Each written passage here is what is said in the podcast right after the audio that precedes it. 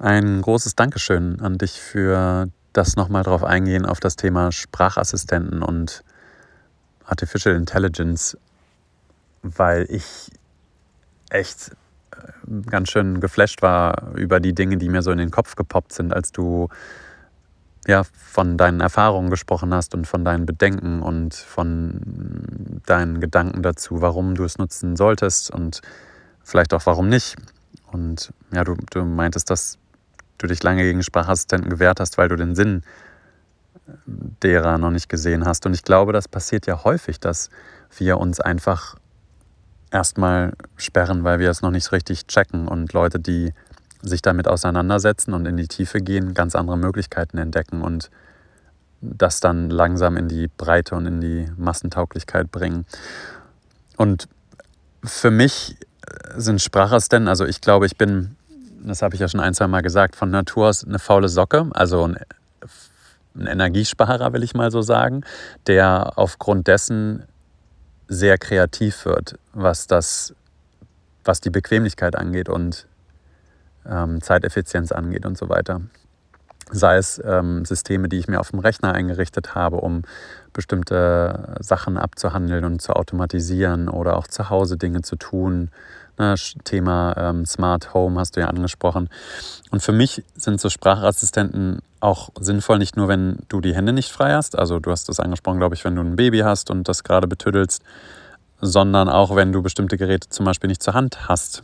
Und du musst ja auch noch nicht, wie du es gesagt hast, rotzefaul rumsitzen, sondern kannst zum Beispiel deine kreativen Gedanken ja auch überall aufnehmen. Ne? Zum Beispiel wie für den Podcast, was früher die Leute mit diesem, wie hießen die Dinger?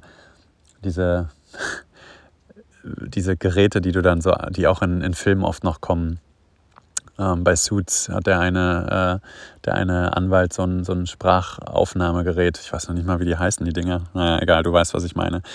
Und ich glaube, da kommt es tatsächlich auf die Kreativität an, wie du diese Sprachassistenten benutzt und natürlich auch, was die so alles können und wie du sie ausstattest. Und bei mir sind das zum Beispiel so Sachen wie, wenn ich unter der Dusche stehe, einen bestimmten Song zu hören oder hören zu wollen. Und ich habe dann, obwohl ich das iPhone, äh, obwohl es, glaube ich, wasserdicht wäre, nehme ich das iPhone natürlich nicht mit unter die Dusche.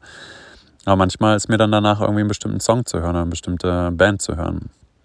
Ähm, Notizen oder Erinnerungen festzuhalten. Ähm, ich bin ein großer Fan von, ähm, von so Hue Lights beispielsweise, von Philips, auch wenn ich da jetzt Schleichwerbung mache, aber ähm, das sind die, die ich zu Hause habe. Ein bestimmtes Licht anzustellen, eine bestimmte Stimmung dadurch zu erzeugen. Ähm, ja, das finde ich großartig und ich habe das dieses Jahr erst so richtig gecheckt oder auch letztes Jahr, Ende letztes Jahres, was das für eine Veränderung für eine Wohnung bedeuten kann und für eine Stimmung. Also ich muss ja nicht die, die Bedeutung von Licht für beispielsweise Stimmungen ähm, nochmal herausstellen. Also auch gerade Lichttherapie und solche Geschichten ähm, in Saunen, das ist ein, ein Riesending. Ähm, was ich häufig mache, ist zum Beispiel Fremdwörter zu übersetzen, äh, übersetzen zu lassen oder, oder auch ähm, in eine andere Sprache übersetzen zu lassen. Also wenn ich irgendein englisches Wort nicht kenne oder ein deutsches Wort ins Englische übersetzen lassen möchte, dann mache ich das sehr schnell mit einem Tab auf das iPhone und ähm, dann wird das übersetzt.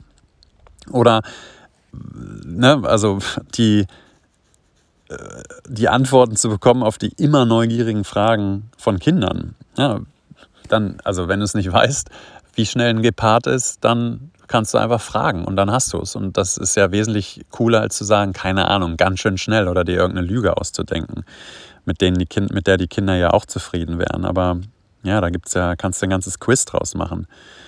Ähm, und bald wird es wahrscheinlich auch sowas geben wie, ähm, machen wir den nächstmöglichen Termin beim Zahnarzt und die Assistenten beider Entitäten werden dann die Lücken vergleichen und das dann mal flugs in die beiden Kalender eintragen.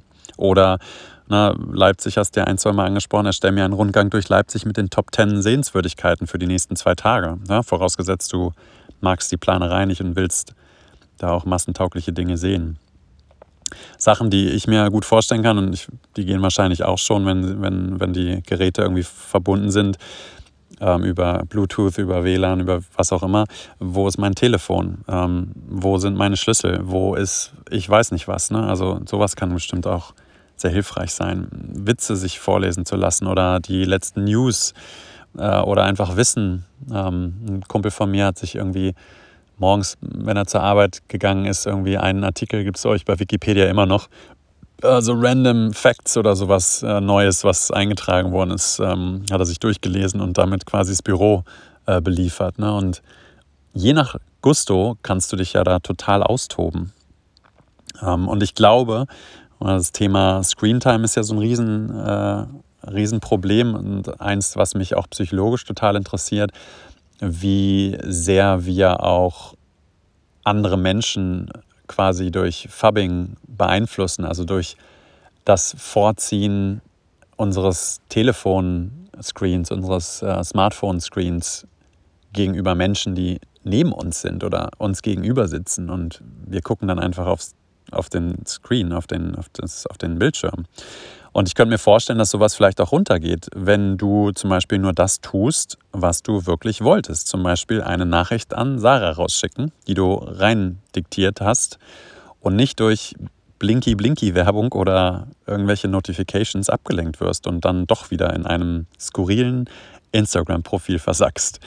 Aber denk auch mal an die Generationen, denen Handys noch ein Gräuel sind, weil, keine Ahnung, die Tasten zu klein sind, die Komplexität zu hoch. Niemand braucht sich mehr durch Menüs oder Apps zu wursteln, sondern sagt dann einfach, was er oder sie hören, sehen oder tun möchte. Und bald werden wir mit Sicherheit auch nicht mehr wissen und unterscheiden können, ob die Stimme, die wir am Telefon hören, die zu irgendeinem Service gehört oder zu irgendeiner Hotline, wirklich noch ein Mensch ist und den meisten wird es dann wahrscheinlich sogar egal sein, wenn sie bekommen, was sie wollen. Und ja, wie du gesagt hast, am Ende geht es dann wohl meistens wirklich nur um Bequemlichkeit oder um Sicherheit und Effizienz. Und die Angst, von der du sprichst, ähm, dass, dass da irgendwie was Gruseliges kommt, ist ja eine ganz normale menschliche Verhaltensweise, insbesondere wenn es um solche innovativen Dinge wie AI oder, oder Sprachassistenten geht. Und ja, die Frage, was passiert, wenn wir gar nicht mehr lenken oder fahren müssen, weil das unser Auto alleine macht ähm, und alles automatisiert vonstatten geht, die fand ich auch spannend. Und ich könnte mir vorstellen, dass Autos, also wie du sagst, dann auch nicht mehr als Ego-Nummer genutzt werden, sondern dann andere Dinge zählen, zum Beispiel, was du alles in oder mit deinem Auto machen kannst, während du schon nicht mehr ähm, zeigen kannst, wer den größten hat. Also Wagen meine ich. Und vielleicht ist dann wieder der cool, der den größten Flatscreen im Auto hat, die lauteste Musikanlage, die größten Scheiben oder den grünsten Rasen. Wer weiß.